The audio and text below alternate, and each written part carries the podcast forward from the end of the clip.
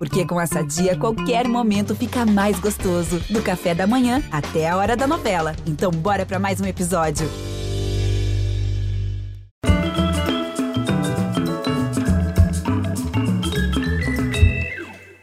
Oi, pessoal. É o seguinte: foi o equivalente na música à vitória surpreendente do tenista Guga Kirten em Roland Garros há 25 anos, em 1997.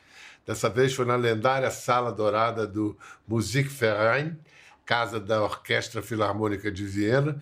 Um jovem violinista brasileiro fez história. Venceu aos 17 anos um Grand Slam da música clássica mundial, o concurso Fritz Kreisler. Ele foi ovacionado depois de executar uma peça de Brahms na final do concurso.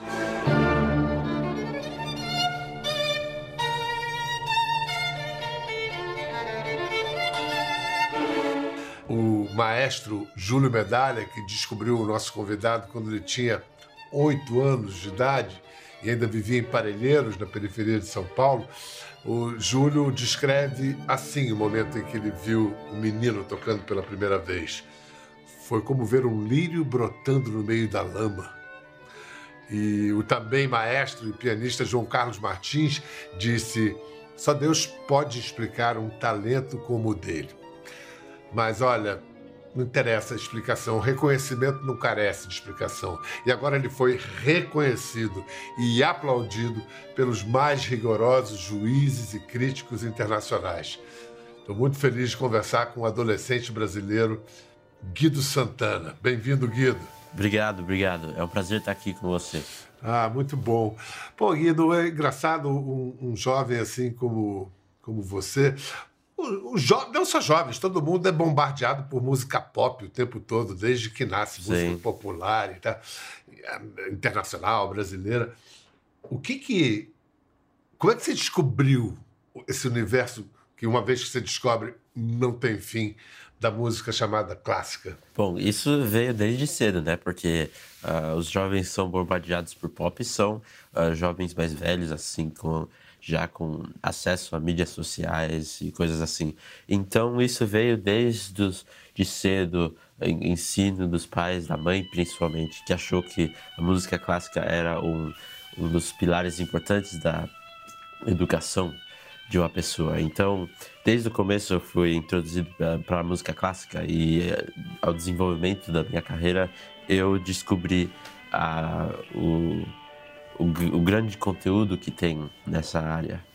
Qual foi o primeiro compositor assim que arrebatou você?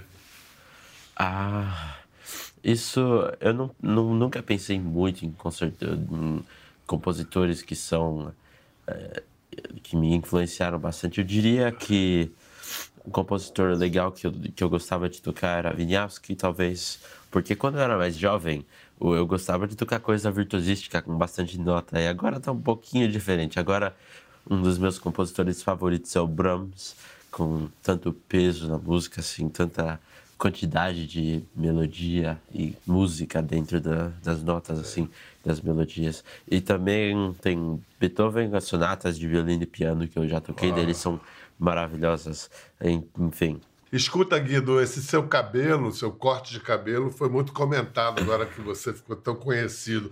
Dizem que faz você parecido com o Morrissey, o poeta e cantor dos Smiths, que era uma banda maravilhosa dos anos 80. Uh, é, onde foi que você cortou esse cabelo? A sua intenção era essa, fazer um negócio meio pop, oitentista, assim?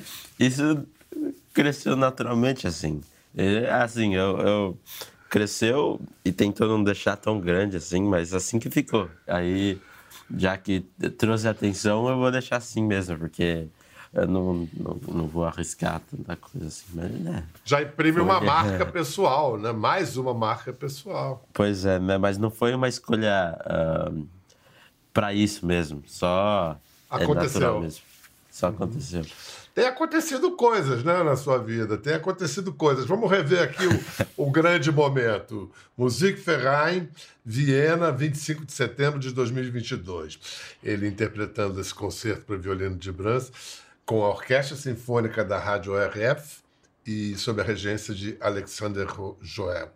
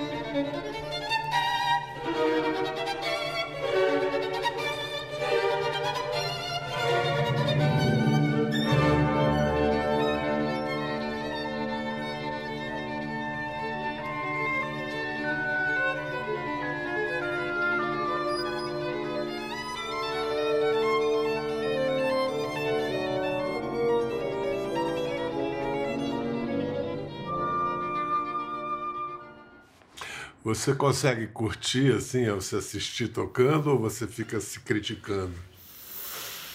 Olha, é meio complicado, porque geralmente eu sempre uh, nunca gosto de me assistir em qualquer lugar, porque eu fico com muita crítica assim. Mas esse concerto eu gostei do modo que eu toquei, eu achei que ficou muito bom. Então, quando eu assisto, eu fica, uh, eu consigo uh, ver as coisas que eu fiz bem. Eu já toquei esse concerto duas vezes antes, inteiro com orquestra. Então, foi uma experiência que eu já estudei para essa experiência, já tenho experiência para isso. Então, ficou uma coisa natural. E ainda mais que uh, depois que acertou tudo e a melodia saiu bem, eu estava com um violino bom, veio toda aquela inspiração daquela sala, daquela orquestra, daquele momento, eu pude ter uma naturalidade grande porque eu estava no momento lá. Né? Para essa apresentação específica, foi quanto tempo de treinamento? O concerto de Brahms eu estive preparando desde janeiro desse ano, mais ou menos. É, nove meses. Escuta, mas é o seguinte: eu sei que aconteceu um negócio tipo o jogador de futebol se prepara, tá tudo certo, vai ali, vai bater o pênalti, mas a bola fura. A bola furou! e aí, porra, foi o que aconteceu com o Guido, cara. Na hora H, ele teve um problema no violino. O violino dele começou a apresentar defeitos. O que aconteceu e como é que você resolveu, Guido? Antes da primeira fase, teve. Uh, eu notei o violino tinha uma, alguma coisinha bem pequenininha descolada. E quando tem uma coisa bem pequenininha descolada, quando você toca, ele vibra o, o violino inteiro e esse negócio sai, sai um sonzinho. Então, é, era dava para se notar, mas, mas o júri provavelmente não iria uh, tomar conta, uh, tomar nota desse negócio, porque não é culpa minha. Mas me me atrapalha ainda por cima.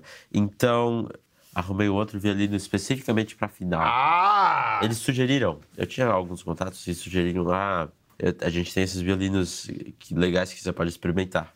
Aí eu fui lá e experimentei alguns e encontrei esse Stradivarius ali que estava no meio da, da muvuca. Na verdade, não no meio da muvuca, ele que trouxe, porque é mais especial que os outros. Mas enfim, tinha o som, veio é um, um, milagre, né? Porque veio um Stradivarius assim que ele podia, que ele disse, ah, você pode uh, ficar por você por uns quatro dias assim só para pegar, tocar na final e dar de volta. Então foi um milagre. Chegou assim, tinha um som arrebatador. Foi como se você tivesse feito toda a classificação dirigindo ali um, um Fusquinha e te deram uma Ferrari na final, é isso? Não era um Fusquinha, não, era um violino bom. Eu... Mas... Mas também não era uma Ferrari. Comparado, comparado com, a, com aquele Stradivarius, é um Fusquinha mesmo, né? Mas, uh, mas foi alguma coisa assim mesmo. Uh, e quando você dirige um Fusquinha, você está acostumado com Fusquinha. Agora, se você entra numa Ferrari, tem um monte de negócio diferente. Você, você vê lá, enfim, a mesma coisa com violino. Você precisa de algumas semanas para ajustar tudo aqui. Mas aí eu peguei e toquei em dois dias eh, na final já foi um risco enorme, assim. Nunca, nunca pode se fazer isso. No Stradivarius, normalmente não é um violino fácil de se tocar, assim, para você tirar o som. Não é um violino que você consegue aprender a tocar da noite pro dia. Basicamente, eu tive que tocar tudo mais piano, porque eu tava reclamando, pô, tá tudo forte, tá tudo muito forte. Porque no outro violino, quando eu tocava com orquestra, eu tinha que tirar som, porque a orquestra com aquele Brahmsão atrás de você, você tem que tentar se ressair. Mas esse, qualquer coisa que eu fizesse, qualquer coisa que eu encostasse, ia para todo lugar. Então eu tinha a liberdade do mundo. Liberdade do mundo. Por isso que o Stradivarius é um Stradivarius. Quanto custa, por exemplo, esse que você tocou? Tem preço? Tem, tem preço esse que eu toquei. É mais ou menos 10 milhões de euros, assim. 10 milhões de euros. É, mas é. Tá bom. Tá bom. E com esses 10 milhões de euros, você ganhou 20 mil euros, não é isso? Foi o prêmio do. do, do... Foi. Foi. Foi. Não tá mal. Tá mal, não. Daria pra pagar se eu desse uma lasquinha no violino. Uma lasquinha, né? E a gente vê que você lida bem com a pressão, porque eu acho que você estava bem preparado, sabia que estava pronto para aquilo, né? E, e também porque eu acho que desde menino você lida bem com a pressão. A, a, a gente recuperou uns momentos especiais da sua infância. A gente vai ver primeiro o dia em que o maestro Júlio Medalha conheceu o Guido e aí viu aquele diamante bruto e também o dia que o, o, o Júlio levou ao nosso querido Jô. Vamos ver.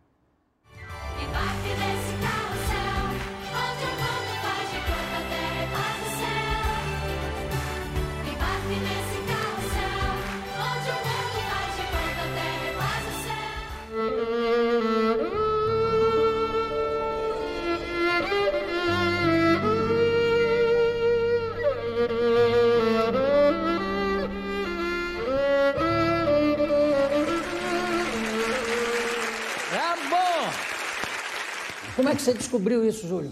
É, eu conhecia pra, a partir de pra, colegas nossos aí que, que têm uma pequena orquestra de jovens, né? Aliás, felizmente tem tido uma grande quantidade de orquestras jovens, inclusive assim, periferias da cidade, etc. As empresas estão descobrindo que, é, que dá para investir um pouco nessa área aí, projetos sociais, então começam a descobrir. Você lembra alguma coisa? Você era muito menino. Eu lembro, eu Oito lembro. anos a gente lembra pouco. Você lembra? Do Jô eu lembro bastante, assim. Lembro. Um, quando eu tava sentado lá, mais ou menos, mas quando eu tava tocando um pouquinho. Eu lembro que eu gostei daquela apresentação quando eu toquei. Que eu toquei e eu fiquei feliz porque eu contei pra minha mãe, olha, eu, eu estudei tipo uma hora e meia só dessa, só desse Xardas aqui. Tava bem orgulhoso, assim. Foi... Que barato. Que- Quem foi que lhe deu, lhe mostrou um violino pela primeira vez? Bom, meus pais que compraram violinos assim na infância, assim. Ah, aí eu vi os violinos ali que meus pais compraram, não eram do tamanho pequeno o suficiente para eu poder usar. Quando eu tinha uns quatro anos, alguma coisa assim. Aí quando eu tinha cinco, a gente eles arranjaram um violino pequeno o suficiente para eu poder tocar, assim. Mas acho que foi alguma coisa assim. Mostra pra gente. Você tá com o violino aí pra mostrar pra gente a posição correta, como Tô, é é. que você pega? Ahn, porque quando você toca assim, tem três pontos mais ou menos aqui. Que o primeiro é, é o, o, o seu, seu queixo que você coloca aqui para apertar. O segundo é o seu essa ponta aqui do que você coloca no seu ombro aqui. No, no. Aham, aham. E o terceiro é esse aqui que você coloca aqui, ó, No peito. no peito. Aproveita e, e- e toca uma- uma- alguma coisa bem de iniciante, é um- um- alguma coisa que você ah, considere que foi um simbólica do seu início, assim. Não é iniciante assim, mas espera aí. É de Pugnani Kressler, é. Deixa eu fazer de novo.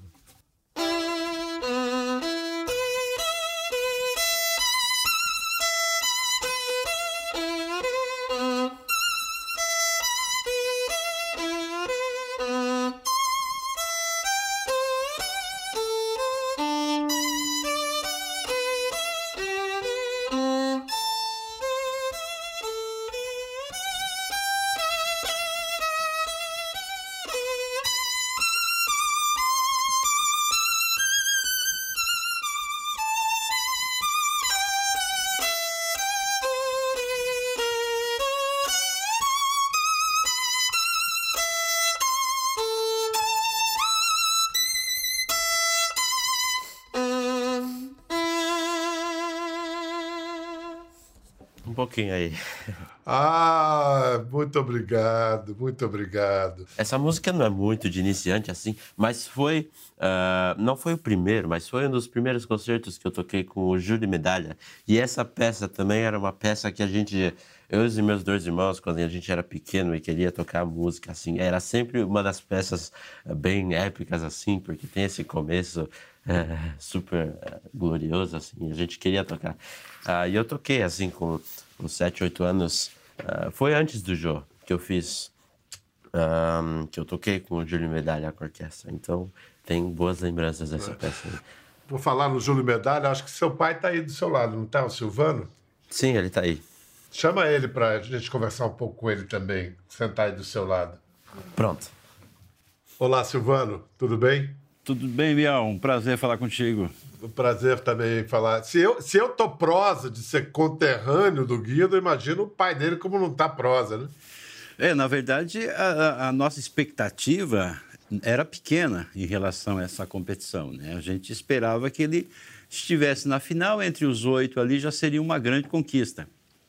Então, ir para a final foi uma surpresa para nós e eu acho que para a maioria dos músicos do Brasil, que foi uma torcida uma torcida nas redes sociais que foi fantástica, foi fantástica. Vem cá, eu, eu sei que você sabe quem apresentou o primeiro violino para o Guido. Uh, o, o, na verdade, o violino funcionava assim, né? É, eu queria que fosse pandeiro, que é mais barato, pandeiro, é mais fácil. né? Mas o, o, violino ele entrou, ele entrou na escolha do primeiro filho. Então, eles vão crescendo, o violino vai sobrando, o menor vai ter que pegar. Então, não sobrou outra coisa para ele a não ser o violino. Uh, mas quando ele já estava tocando um pouquinho melhor, a gente tinha aqueles violinos chineses, aquele violino de Eucatex, né, que tinha um som horrível, todo professor torcia o nariz. Aí o, o avô que comprou, né, o avô materno comprou uhum. o primeiro violino.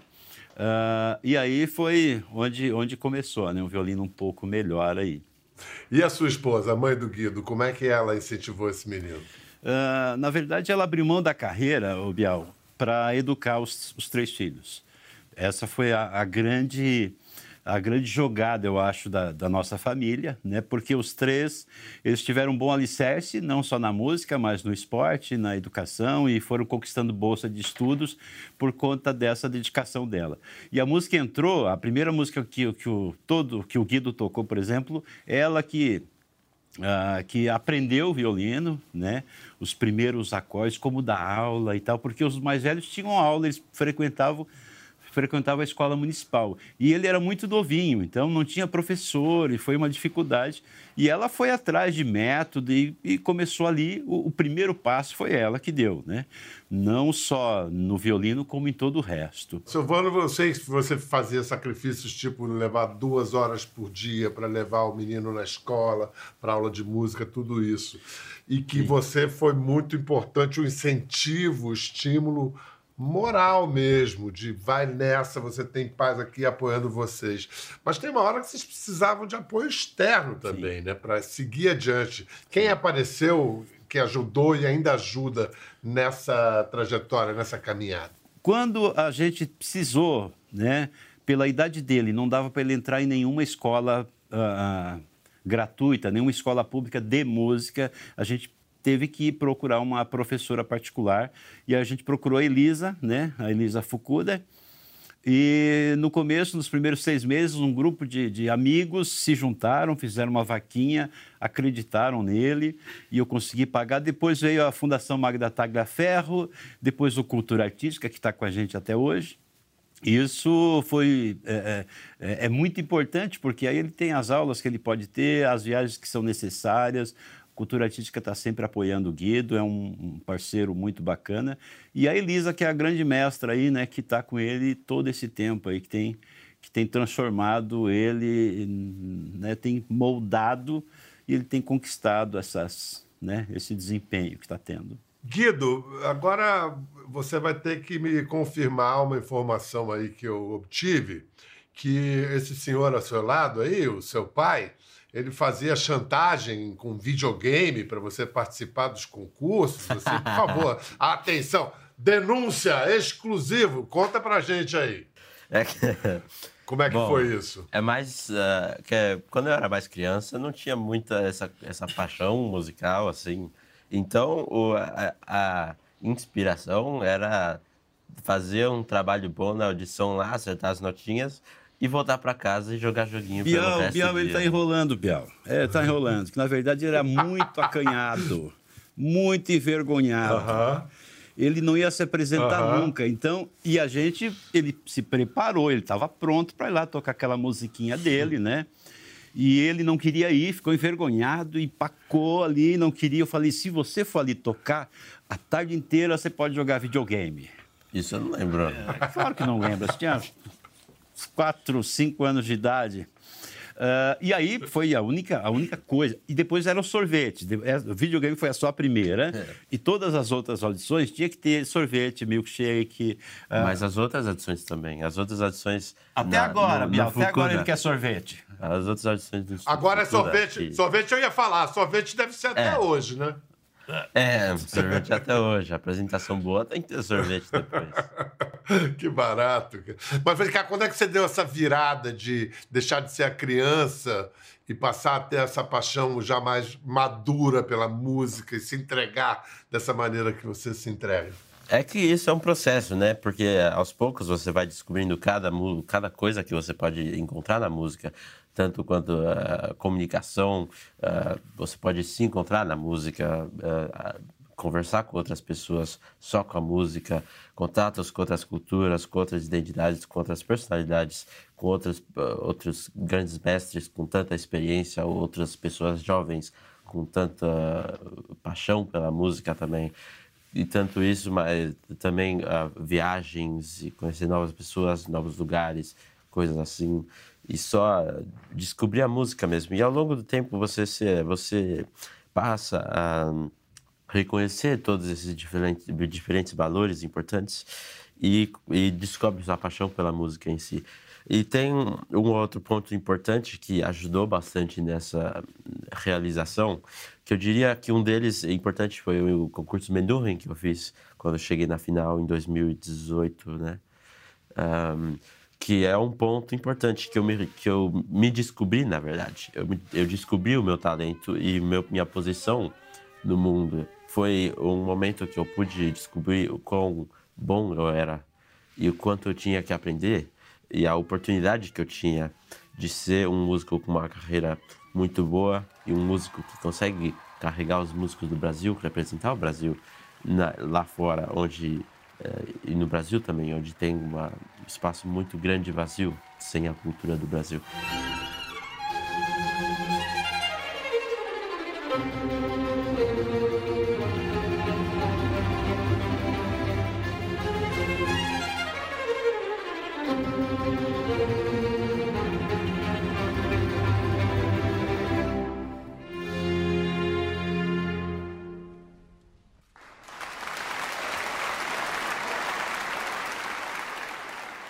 São momentos como esse que você uh, descobre como a música é importante para você e como você pode uh, melhorar o mundo com a música e melhorar você mesmo com a música também.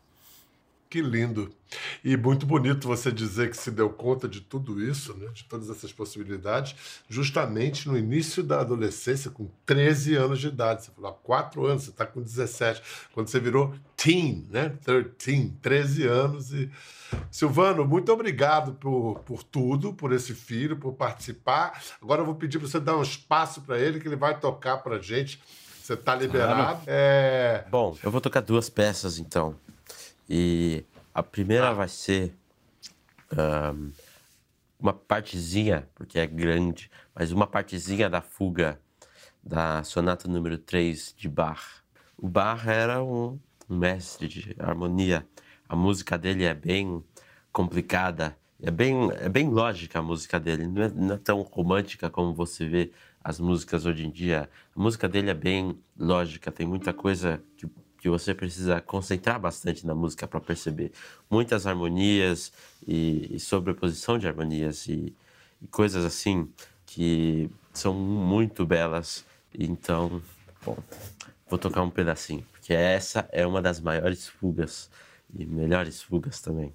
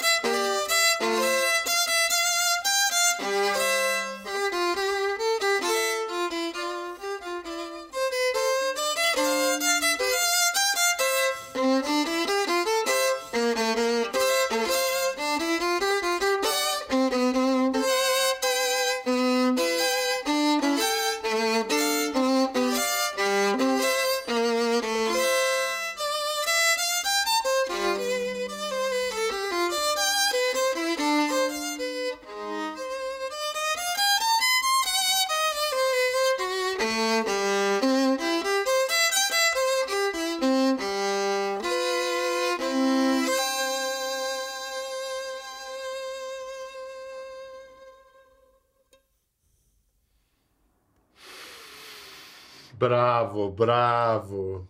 Guido, você hoje usa que, que línguas principalmente você fala no seu dia a dia? Bom, um, português em casa, né? Escola, eu estou na escola graduada, uh, que é uma escola americana aqui de São Paulo, uma escola muito boa, que também me deu muito suporte, assim, principalmente pelo Chrysler também. Todo mundo torceu pela competição, mas é uma, uma escola americana. A maior parte do dia lá eu falo inglês, então é isso mais ou menos, e português e inglês todo dia. Eu presumo, deduzo que agora está chegando a hora de você morar no exterior. Onde é que você vai morar? Nos Estados Unidos ou na Europa? Vai sozinho ou vai com a família?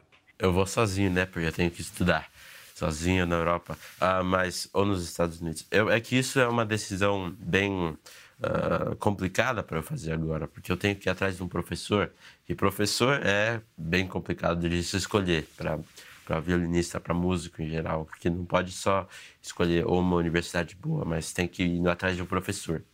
E não pode ser um professor só bom, assim, com bons alunos, tem que ser um professor ideal para você, porque cada professor e cada aluno tem a sua química. Quer dizer, em 2023 é mais provável que você esteja em algum lugar do mundo que não o Brasil. Sim, no final de 2023, isso mesmo. É, você, com o prêmio, além do, da premiação em dinheiro, você vai gravar um disco, faz parte da premiação. Você já Sim. escolheu o repertório? Vão ser vários compositores, um só? Você já concebeu o que, que vai ser? O repertório vai ser. A gente está planejando e está planejando fazer os dois concertos de Camargo Guarnieri oh. para violino. Uhum. Uh, então é um repertório interessante brasileiro. Isso. Então isso. está nos planos gravar isso aí com o prêmio do concurso. Guido, muito obrigado. Quero agradecer a presença sua hoje, a de seu pai Silvano. É muito inspirador para todos nós ver você aí brilhando, transbordando talento. Um beijo para sua mãe, Dona Glauce. E queria que você terminasse tocando alguma coisa que lhe ocorra é, sei lá, é, aí fica com você. Eu sei que tem uma imensidão de ideias na sua cabeça, mas algo que seja um, algo que demonstre o seu amor pelo violino. Eu vou tocar uma coisa. Um, um docinho assim. É uma pecinha de Chrysler que eu preparei para o concurso também, que se chama Recitativo Esquerço. Obrigado por tudo também. O prazer é todo nosso estar aqui. Um prazer grande.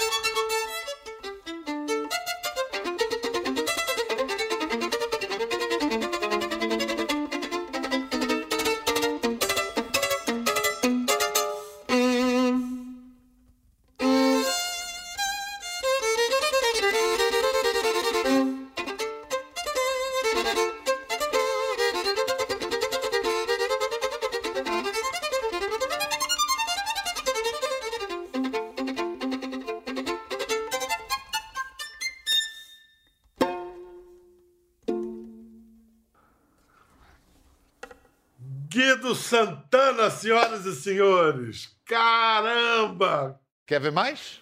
Entre no Globoplay.